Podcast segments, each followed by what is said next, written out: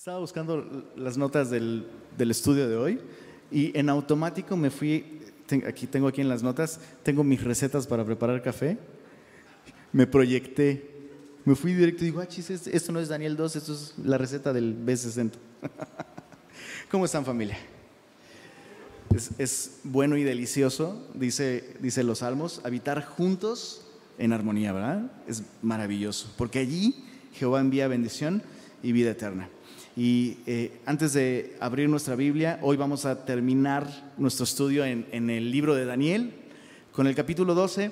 Es un capítulo muy sencillo, pero es, realmente el clímax, es realmente la, digámoslo así, la resolución de todo este drama tan terrible eh, en el que hemos visto al pobre, entre comillas, al pobre Daniel, pobre porque en un sentido claro que sufrió muchísimo, ¿no? Perdió a su familia, perdió muy probablemente sus sueños, ¿no? esos sueños de convertirse probablemente en una figura importante, en el servicio a Dios en Jerusalén, perdió la posibilidad de adorar a Dios en el templo, perdió amigos, perdió a sus padres, perdió la posibilidad de formar una familia, lo hicieron eunuco, lo llevaron lejos y eh, en ese sentido pobre Daniel, pero en otro sentido no tan pobre porque Dios le sostuvo, justamente como cantábamos hace un momento, ¿no?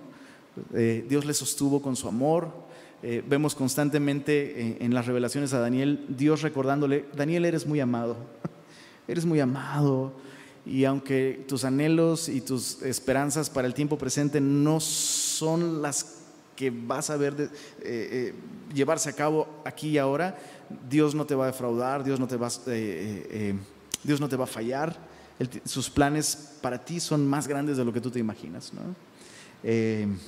Hoy vamos a ver esa resolución y eh, de manera muy personal creo que este capítulo es muy devocional, aunque sí hay elementos proféticos importantes.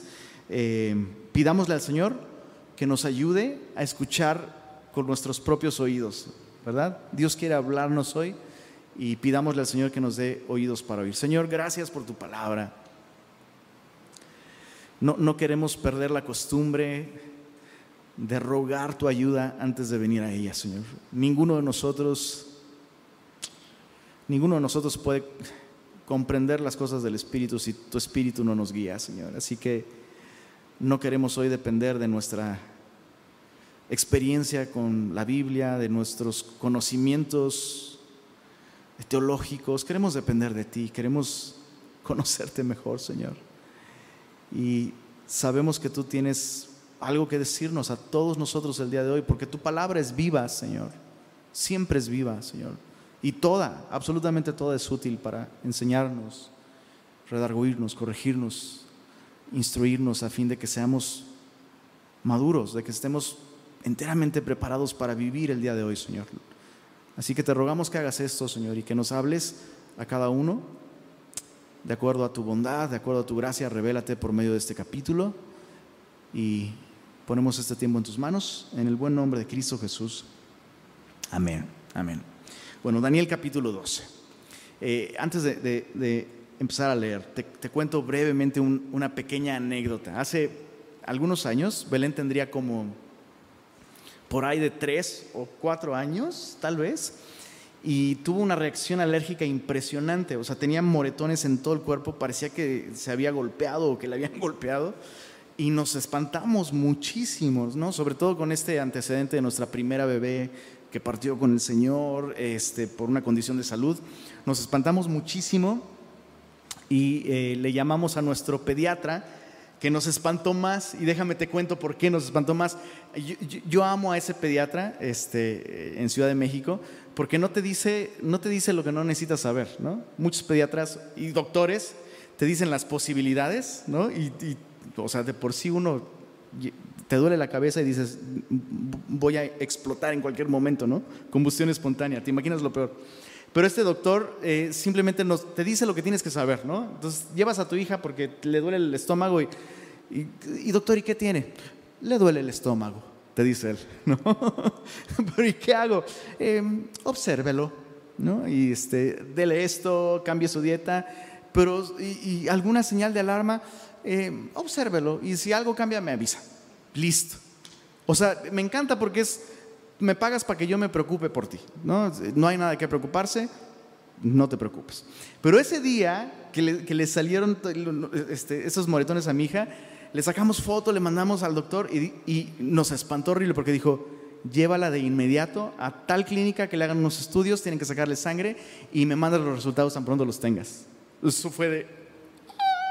Entonces llegamos eh, a, ese lugar, mi hija de cuatro años, y ya sabes, ahí le están sacando muestras a otros niños, porque aparte era un hospital infantil, y se oían los alaridos allá adentro, ¿no? Y entonces mi hijita nomás abría los ojotes, se espantaba porque escuchaba a los niños y eh, tuve, tuve uno de esos momentos que yo no sé si. ¿Lo recuerdas, Belén? ¿Te acuerdas de ese momento? Le me preguntó, ¿duele mucho, papá? Y lo que le dije es, ¿qué crees que le dije? Le dije, sí, sí duele. Pues claro, ¿no? ¿Para qué le voy a mentir? O sea, vas a sentir algo. No es el dolor más grande que vas a sentir en tu vida, pero te va a doler. Lo que tienes que hacer es no moverte, porque si te mueves, si gritas, si lloras, tus músculos se van a poner más duros y te van a tener que picar otra vez y te va a doler cada vez más. Entonces, sí te va a doler, pero no te va a doler demasiado. Y si tú confías en mí, te quedas que te cita, solo te van a dar un, piquete y listo. Bueno, yo supongo que todos los papás dicen esto de sus hijos, pero mi hija es la más valiente de todos los niños que han existido en el planeta. Y ese doctor confirmó mi opinión. Estaba sorprendidísimo, el doctor estaba sorprendidísimo. ¿Cómo, no es posible? De verdad es la niña más valiente que he visto aquí en este consultorio.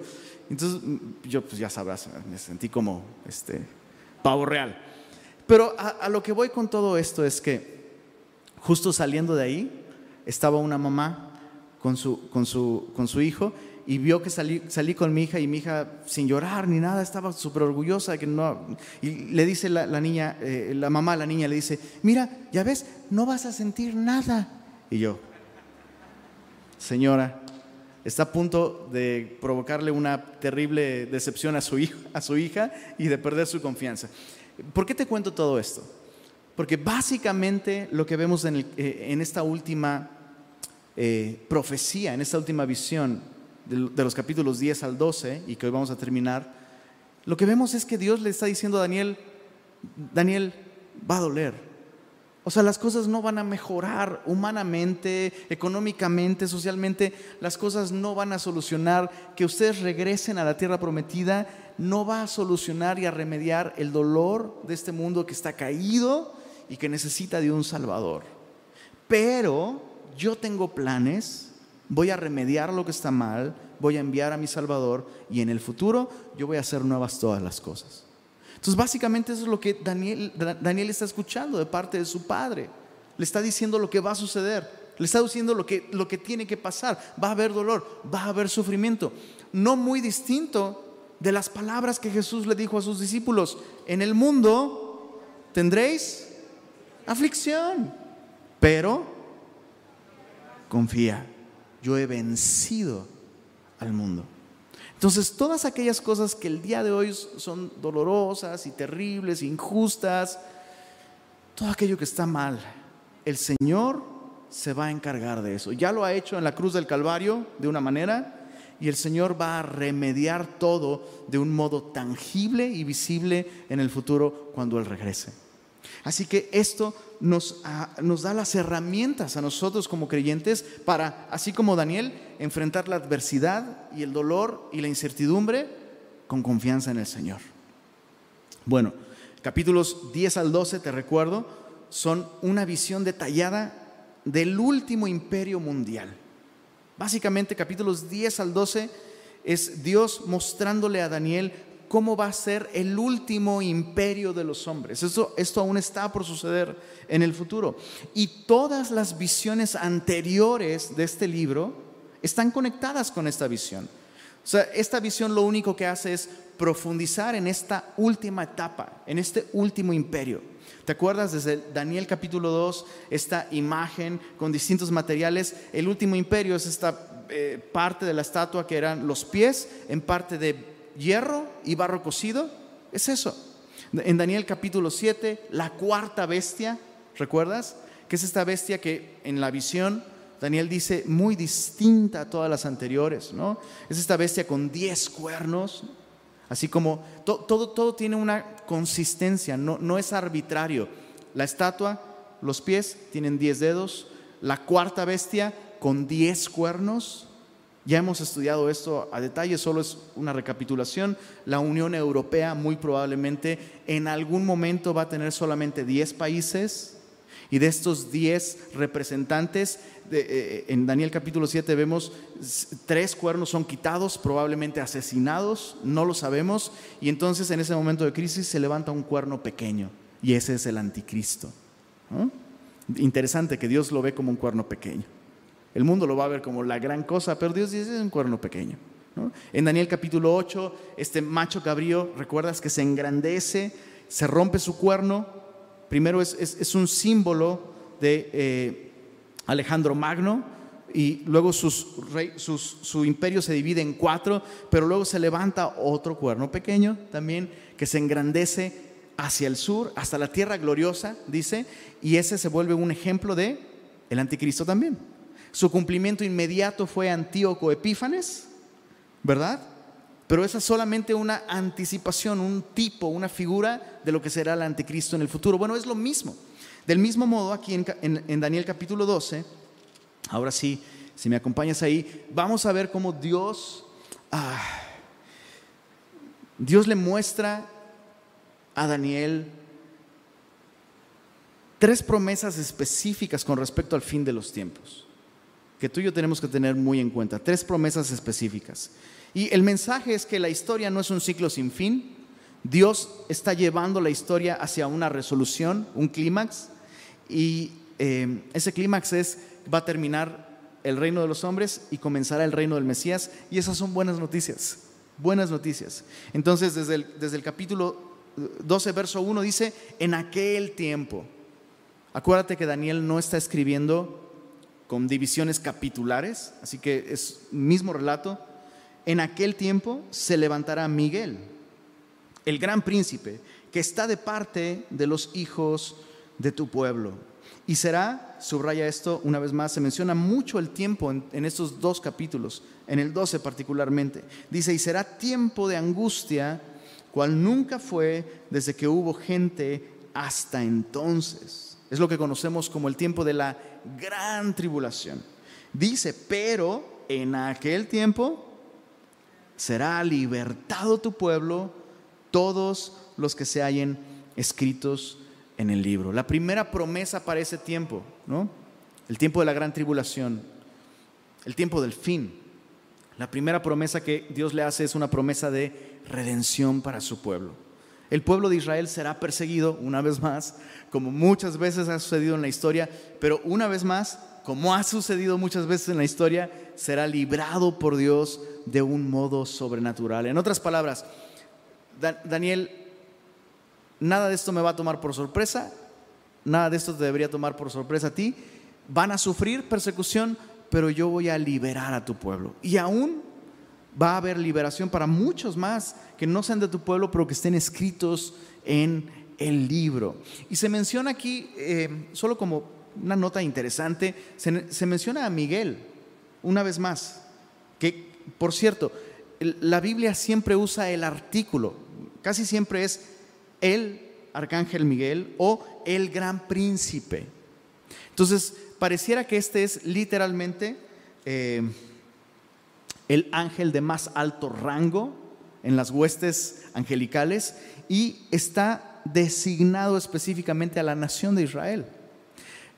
Y si tú estudias la historia moderna de Israel, ¿ok? Desde que, que, fue 1940 eh, y algo, que Israel volvió a ser, 48, que Israel volvió a ser reconocido como una nación, empezaron a haber, una vez más, guerras, conflictos, y si tú estudias cada uno de esos conflictos, en la gran mayoría de esos conflictos, especialmente los primeros, e, e, era imposible que la nación de Israel conservara su recién recuperada identidad nacional. Era imposible.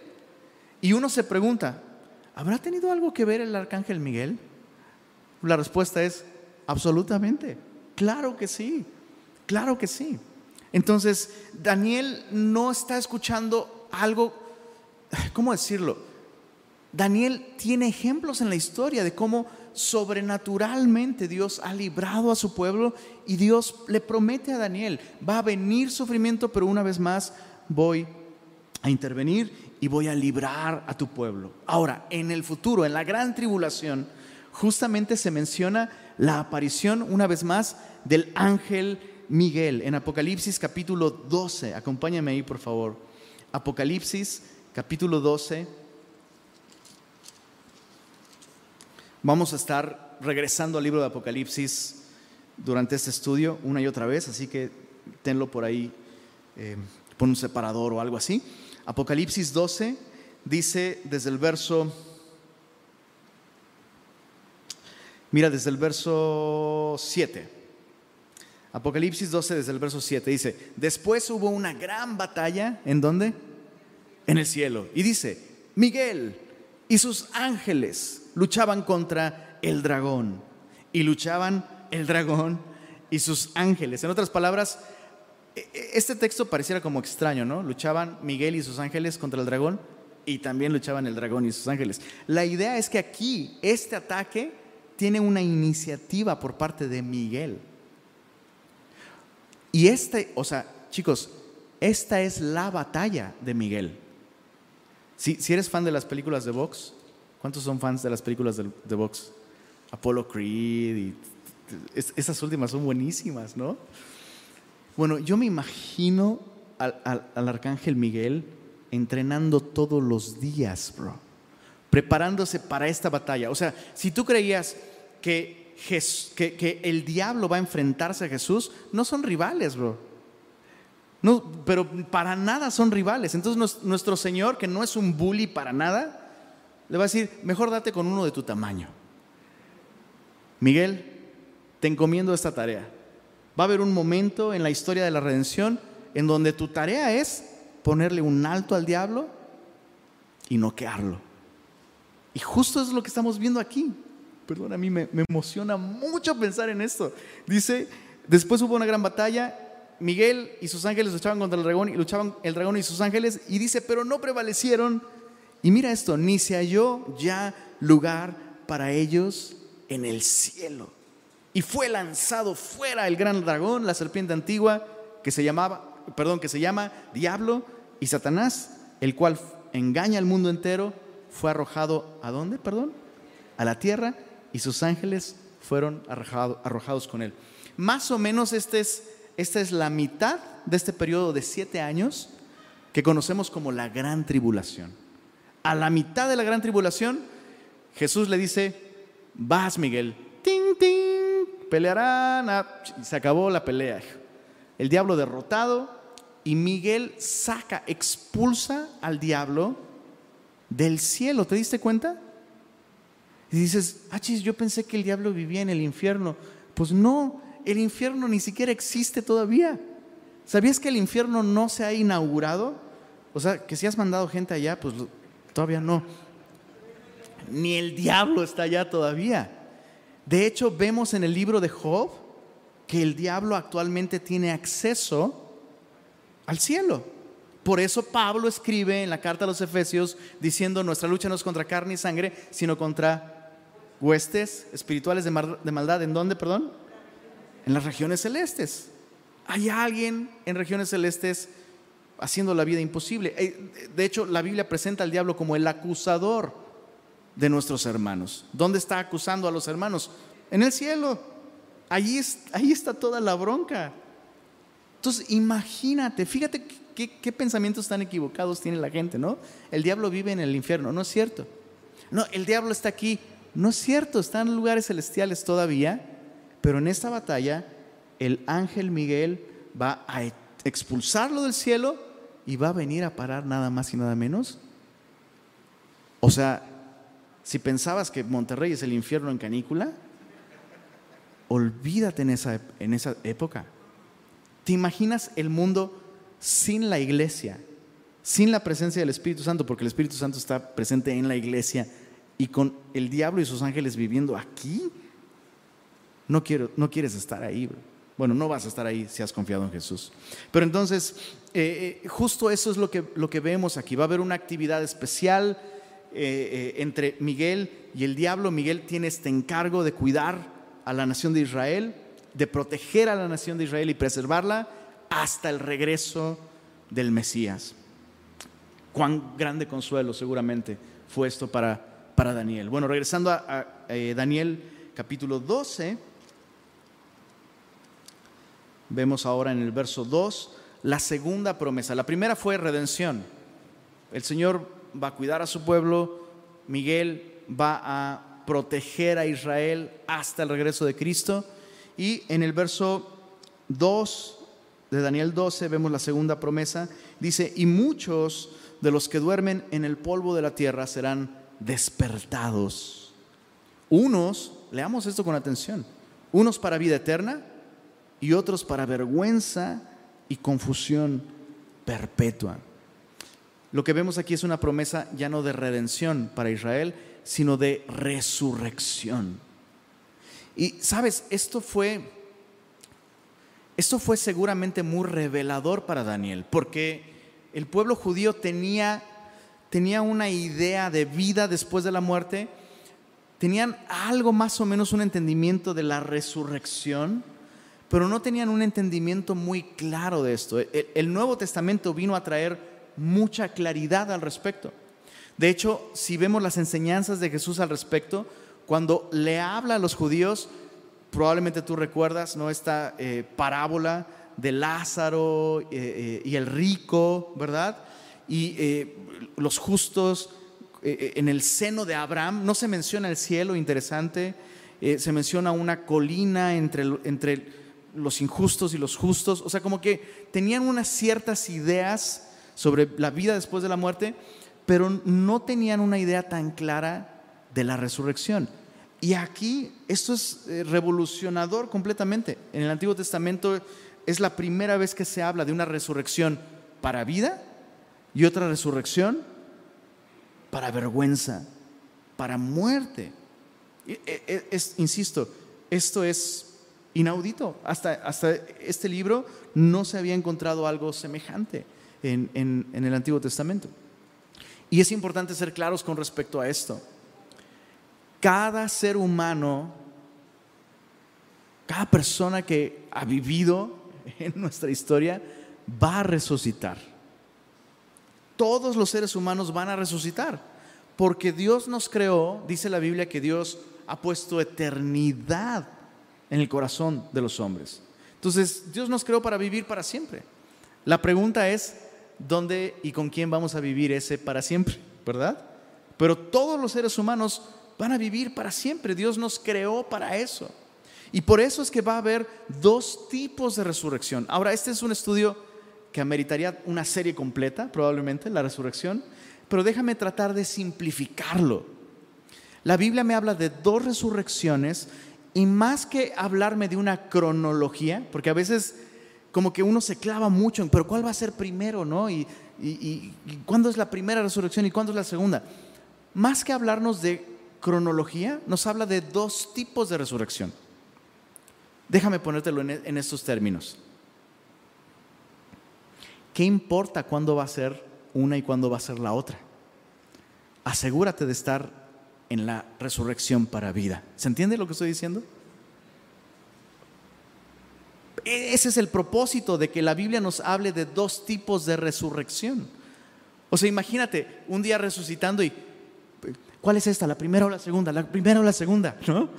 Porque la Biblia me dice, la primera resurrección es para vida, pero la resurrección para muerte es la segunda muerte, la segunda resurrección será para condenación eterna. ¿Qué importa cuándo va a ser una o la otra? Asegúrate de estar justificado con Dios por medio de la fe en Cristo y entonces tienes garantizado que resucitarás para vida eterna. Leamos brevemente Apocalipsis capítulo 20, donde vemos justamente una descripción de estas dos resurrecciones. Dice en el verso, uh, en el verso 1 del capítulo 20, Dice, vi a un ángel que descendía del cielo con la llave del abismo. Este es el infierno. O sea, el Señor todavía tiene las llaves ahí, ¿no? Se va a estrenar aquí. Dice, y una gran cadena en la mano. Y prendió al dragón, la serpiente antigua que es el diablo y Satanás. Entonces, fíjate, en el primer round, el ángel Miguel se da un quien vive con él. Y le da una paliza impresionante. Lo apresan por mil años ¿no? Y después de esos mil años, entonces, ahora sí, el ángel, el, diablo sale una vez más, es soltado una vez más, engaña a las naciones y ahora una, perdóname por la, perdóname por la expresión, ángel de Apocalipsis 20, pero un ángel cualquiera, así, ¿cuál, cuál es este? ¿Quién sabe? Pero un ángel. Lo prende, lo ata por mil años Ah, perdón, aquí es el inicio del milenio, perdón.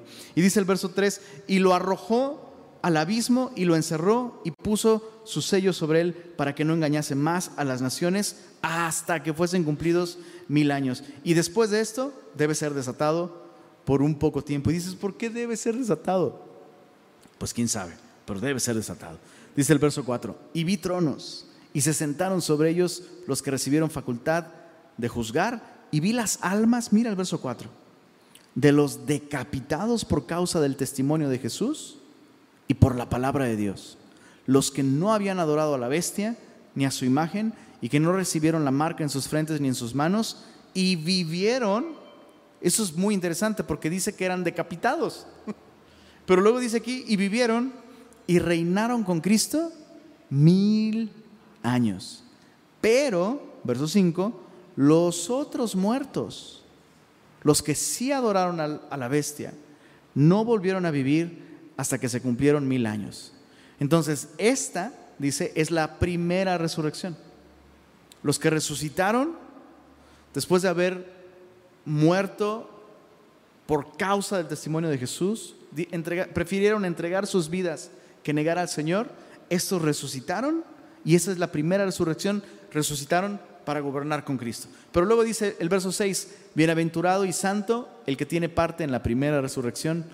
La segunda muerte no tiene potestad sobre estos, sino que serán sacerdotes de Dios y de Cristo y reinarán con él mil años. Entonces la Biblia me habla de dos tipos de resurrecciones y lo, insisto, lo importante es que tú estés seguro el día de hoy de haber confiado en Cristo, de haberle en, encomendado a Él el destino eterno de tu alma.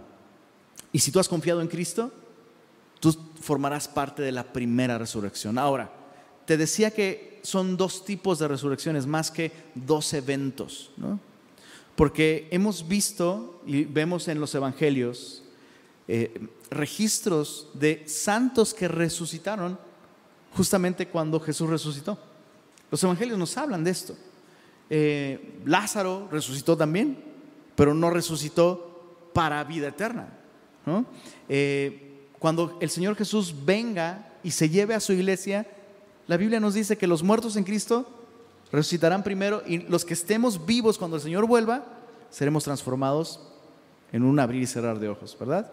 Entonces vemos que hay distintos momentos en los que los justos van a experimentar la resurrección y eh, lo importante, insisto, es asegurarte de que tú estés en Cristo el día de hoy.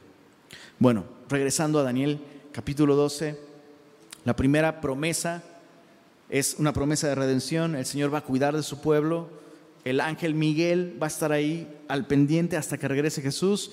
La segunda promesa es una promesa de resurrección y ahora en el verso 3 vemos una promesa de recompensa.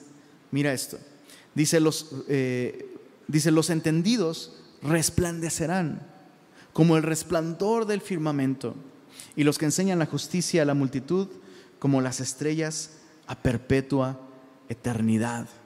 Déjame leer el, verso, verso 4. Pero tú, Daniel, cierra las palabras y sella el libro hasta el tiempo del fin. Muchos correrán de aquí para allá y la ciencia se aumentará.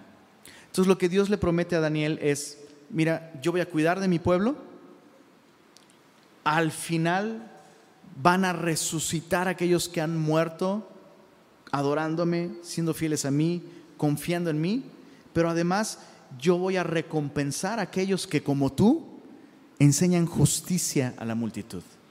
Yo voy a traer una recompensa.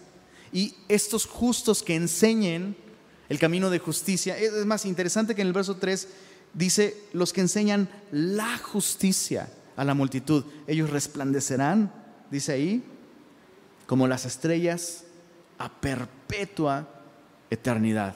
Dice ahí los que enseñan la justicia. ¿Cuál justicia? La única justicia, la justicia de Dios. Dice Romanos 1.17 que la justicia de Dios es revelada por medio del Evangelio, por fe y para fe. La justicia de Dios en Cristo, que Dios se hizo hombre como nosotros en Jesús, vivió la vida perfecta que el hombre debía vivir para gloria de Dios y regala esa vida perfecta para todos aquellos que se arrepienten de sus pecados y confían en Él. Esos son aquellos que enseñan la justicia. En otras palabras, aquellos que lleven a otras personas a confiar en aquel que es justo, en aquel que es la justicia de Dios encarnada, Cristo Jesús, recibirán recompensa. Y yo estaba pensando en esto, en cómo, de, hecho, creo que hay un ministerio por ahí, no recuerdo el nombre de ese ministerio, ah, quisiera recordarlo, pero hay un ministerio que eh, prepara a los creyentes como para dejar un video y cartas en sus casas para cuando sea el rapto. Entonces, eh, eh, creo que hay una cajita como, ¿a dónde me fui? Una cosa así, dejas una, una caja en tu casa que diga, qué pasó con los cristianos que desaparecieron. Y entonces grabas como un testimonio, escribes una carta, dejas literatura, una Biblia, no, no recuerdo muy bien, pero me pareció un concepto interesante, concepto interesante, porque de hecho durante el tiempo de la gran tribulación, de hecho la Biblia me enseña que va a seguir habiendo evangelismo, ya no por la iglesia, ojo, no por la iglesia, un ángel en el cielo, eso lo vemos en Apocalipsis, un ángel en el cielo va a estar predicando el evangelio eterno. Un ángel. Los 144 mil sellados del pueblo de Israel van a ser básicamente como 144 mil Billy Grahams, con un poder sobrenatural, con protección especial para predicar el Evangelio. Mucha gente va a confiar en Cristo durante la gran tribulación. Pero no solo ellos van a estar predicando el Evangelio. Y volviendo al ejemplo de este eh, ministerio, tú y yo podemos seguir predicando el Evangelio si el, día de hoy vivimos de un modo en el que las personas busquen respuestas, recordando nuestras conversaciones, recordando las cosas que, tú y yo el día de hoy les decimos acerca de quién es Jesús, de sus planes para el mundo. Todos eh, tenemos la posibilidad el día de hoy de dejar un testimonio que si Cristo vuelve hoy, yo, yo tengo esa pregunta, si Cristo vuelve hoy, la gente que me conoce y que no es cristiana, ¿va a buscar respuestas en mi casa? Esa es una pregunta interesante. O sea, tú y yo debemos vivir de modo que la gente sepa, oye, si un día yo desaparezco, quiero que sepas que me voy con el Señor. y te voy, a dejar ahí escrito qué es lo que tú tienes que hacer y qué es lo que vas a esperar en tiempos como esos. Te pueden tirar de loco, pero ¿te imaginas ¿Te imaginas que realmente el Señor vuelva en nuestro tiempo y esas personas recuerden esa conversación contigo? Qué interesante. Entonces, el Señor promete recompensas para aquellos que le muestren a otros el camino a la justicia de Dios por medio de la fe en Jesús. Bueno, básicamente esas son las promesas de Dios para Daniel. Daniel, no te preocupes, va a seguir habiendo dolor, sufrimiento, pero yo voy a redimir a Israel voy a resucitar a aquellos que han muerto confiando en mí y tú mismo vas a recibir recompensa junto con otros que como tú han enseñado el camino de justicia. Pero le da esta instrucción ahora en el verso 4, vamos a leer del verso 4 en adelante. Eh, es un poquito...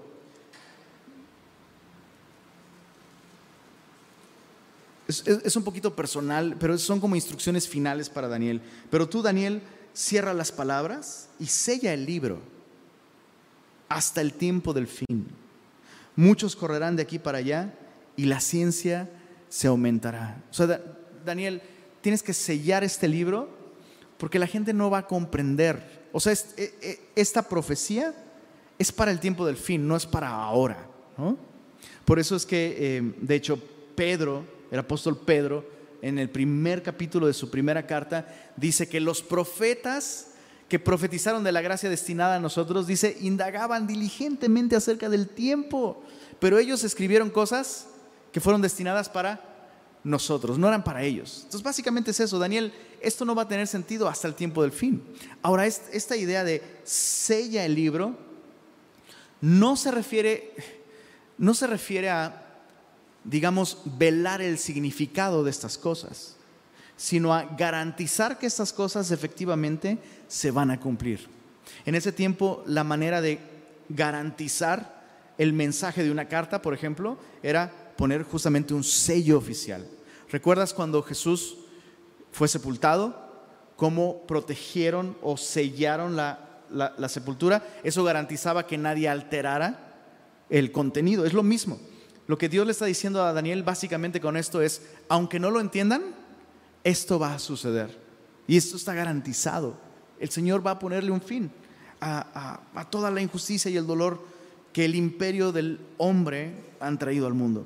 Dice en el verso Verso 5. Y yo, Daniel, miré, y he aquí otros dos que estaban en pie. Acuérdate que él está en un río teniendo esta visión.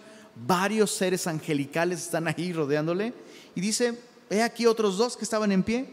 El uno a este lado del río y el otro al otro lado del río. Y dijo uno al varón vestido de lino, probablemente este es Jesús, eh, el varón vestido de lino con oro de Ufaz que vimos en el capítulo 10, em, que estaba sobre las aguas del río. ¿Cuándo será el fin de estas maravillas? Y oí al varón vestido de lino que estaba sobre las aguas del río, el cual alzó su diestra y su siniestra al cielo y juró por el que vive por los siglos que será por tiempo, tiempos y la mitad de un tiempo y cuando se acabe la dispersión, eso es la, la diáspora, el pueblo de Israel disperso por todas las naciones, cuando se acabe la dispersión del poder del pueblo santo, todas estas cosas serán cumplidas. El verso 8 te va a animar mucho. Dice, y yo oí, mas no entendí. Dices, ya en algo me parezco al profeta Daniel, por lo menos. Y dije, Señor mío, pero te das cuenta, una vez más, ¿Cuál será el fin de estas cosas? O sea, Daniel realmente está anhelando, o sea, ya que acabe, ya que acabe esto. Pero, pero ¿cuándo vas a regresar? Sabes, no es muy distinto a lo que le preguntaron los apóstoles a Jesús cuando resucitó. Señor, ¿y cuándo restaurarás el reino de Israel? O sea, ¿cuándo será el fin del reino del hombre? Ya, Señor, ya, inaugúralo ya, reina ya. Él respondió en el verso 9, anda Daniel, pues estas palabras están cerradas y selladas, dice, hasta el tiempo del fin. No está mal anhelar el regreso del Señor. Sabes, creo que la pregunta de Daniel, más que buscar una respuesta de el día y la hora como para descifrar el, momento? Es, es, una pregunta que más, que más que esperar una fecha y una hora es, quiero que ya sea pronto, Señor. Quiero que ya sea pronto. Y sabes, hay dos actitudes muy distintas que despiertan este tipo de profecías. Una es la morbosidad de ya tengo una fecha y una hora. Y la Biblia dice que solo el Padre sabe la fecha y la hora. Lo que el Padre quiere que tú y yo sepamos es que el tiempo es pronto. Pronto.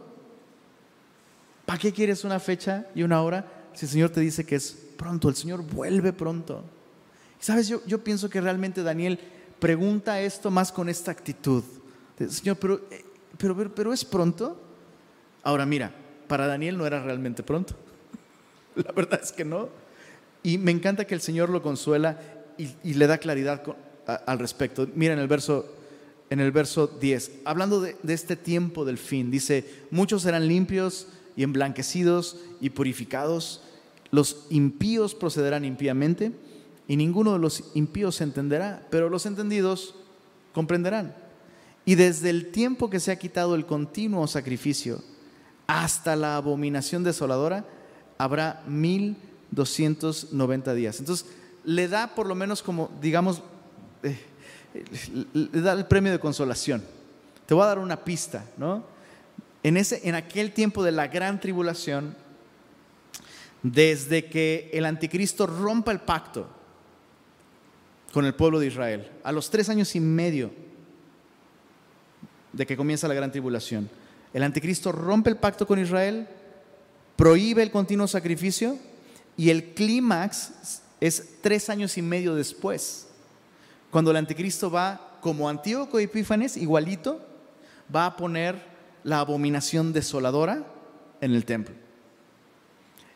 El tiempo desde que el anticristo empieza a perseguir a los judíos hasta el clímax con la abominación desoladora serán, básicamente son tres años y medio. O sea, lo que dijo el ángel al principio de tiempo, tiempos y la mitad de un tiempo.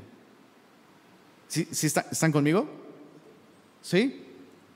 Bueno, se repite aquí en el verso, verso 12. Eh, perdóname. Ah, no, sí, sí, verso 11, ¿no lo acabamos de leer?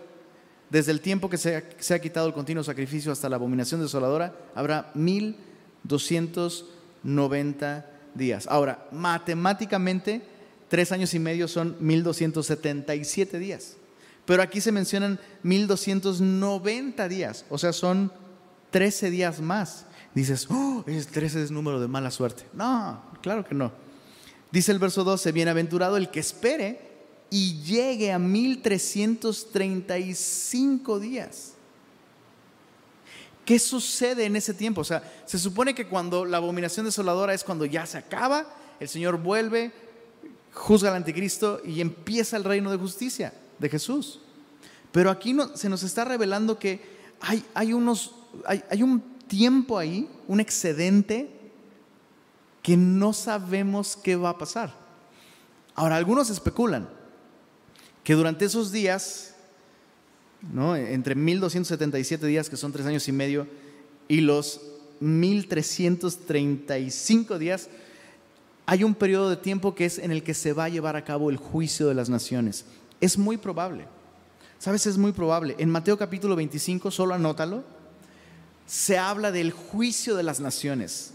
Y es importante comprender que ese juicio es un juicio en el que Jesús va a juzgar a las naciones en base a su trato a la nación de Israel durante la gran tribulación.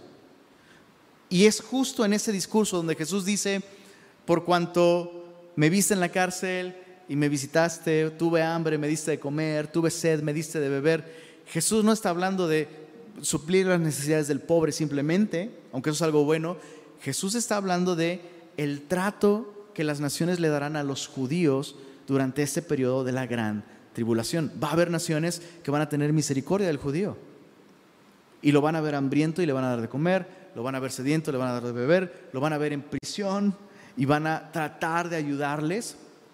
Y esas naciones que tengan esa actitud hacia el pueblo de Israel, muy probablemente van a tener eh, eh, privilegios durante el milenio, pero aquellos que no, Jesús dice, apartará a unos a la izquierda y otros a la derecha. Los de la derecha serán como los corderos, los de la izquierda serán como los cabritos y serán castigados por el trato cruel hacia el pueblo de Israel.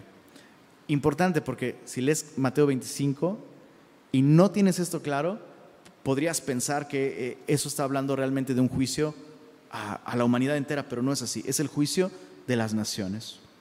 Entonces, básicamente Dios le está diciendo a Daniel, Daniel, yo voy a juzgar. Yo voy a juzgar todo lo que las naciones le hacen a mi pueblo. Y dice en el verso 13, y con, con eso terminamos. Y tú irás hasta el fin, y reposarás, y te levantarás para recibir tu heredad al fin de los días. Fíjate cómo acaba este libro, mencionando el fin de los días, ¿no? O sea, al final tú vas a levantarte Vas a levantarte después de reposar, vas a levantarte y vas a recibir tu herencia. Ahora, hay tres cosas ahí en el verso 13 que a lo mejor pasaron desapercibidas, pero debieron significar mucho para Daniel. La primera, Dios le, está prometiendo a Daniel que él, va a perdón, que él va a acabar su carrera. Daniel, vas a acabar la carrera, vas a ser fiel hasta el fin, vas a llegar hasta el fin, vas a terminar la carrera. Y ¿sabes? Eso es maravilloso.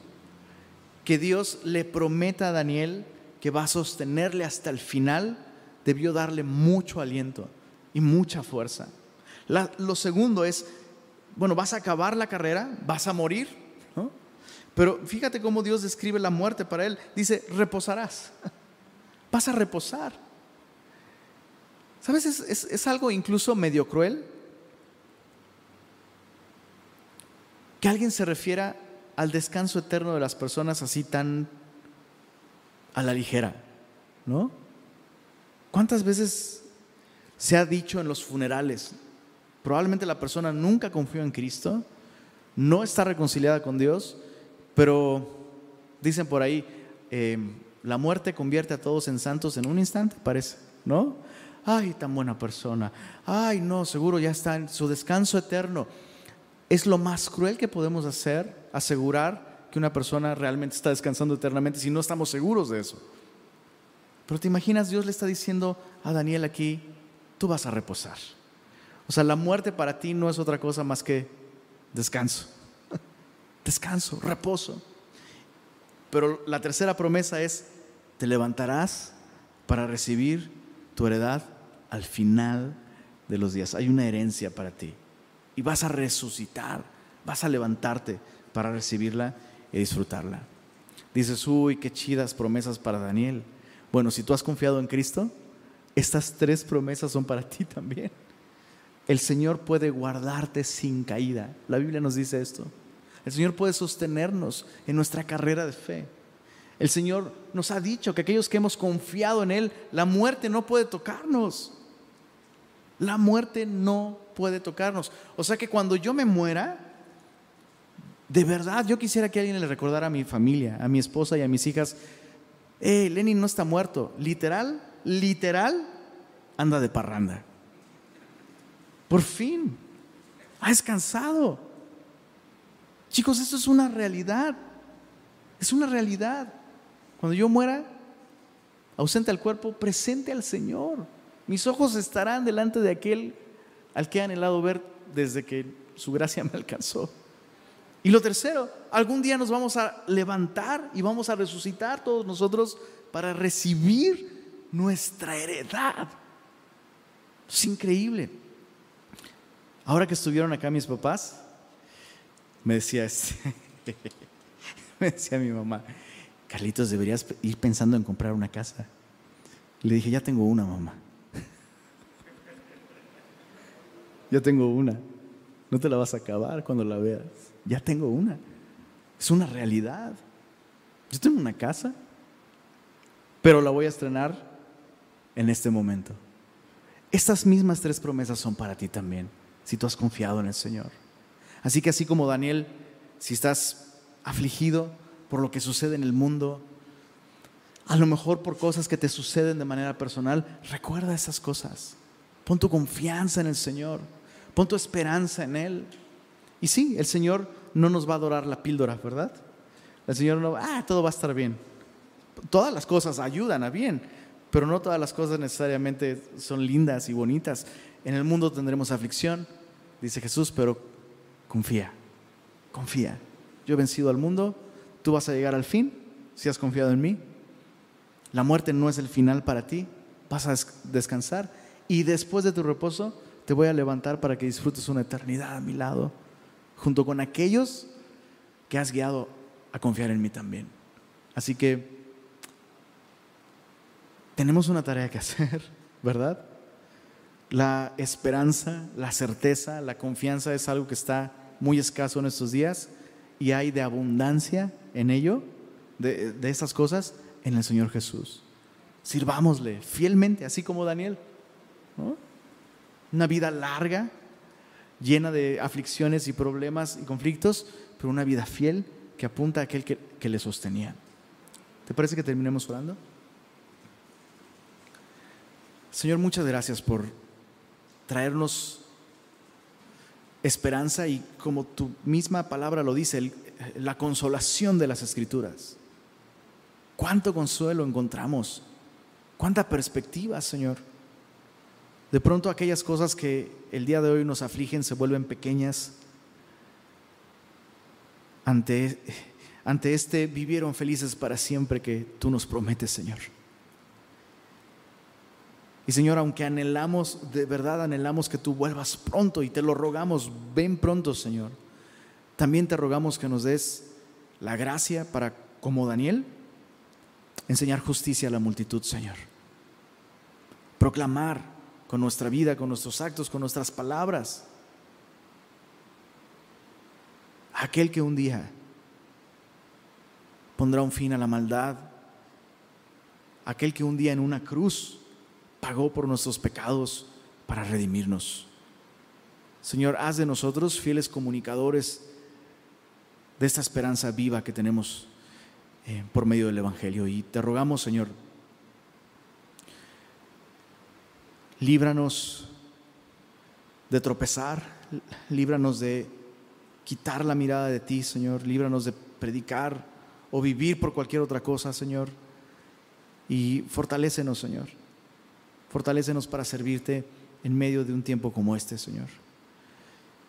Ayúdanos a recuperar el gozo de tu salvación y permítenos, Señor, una vez más ser llenos de tu espíritu. No, no, no podríamos vivir una vida de esperanza, una vida de fidelidad, si tu espíritu no nos llena. Y, y, Señor, te damos gracias porque nos has recordado estas grandes y preciosas promesas, Señor. Anhelamos tu regreso. Ven pronto, Señor. Amén.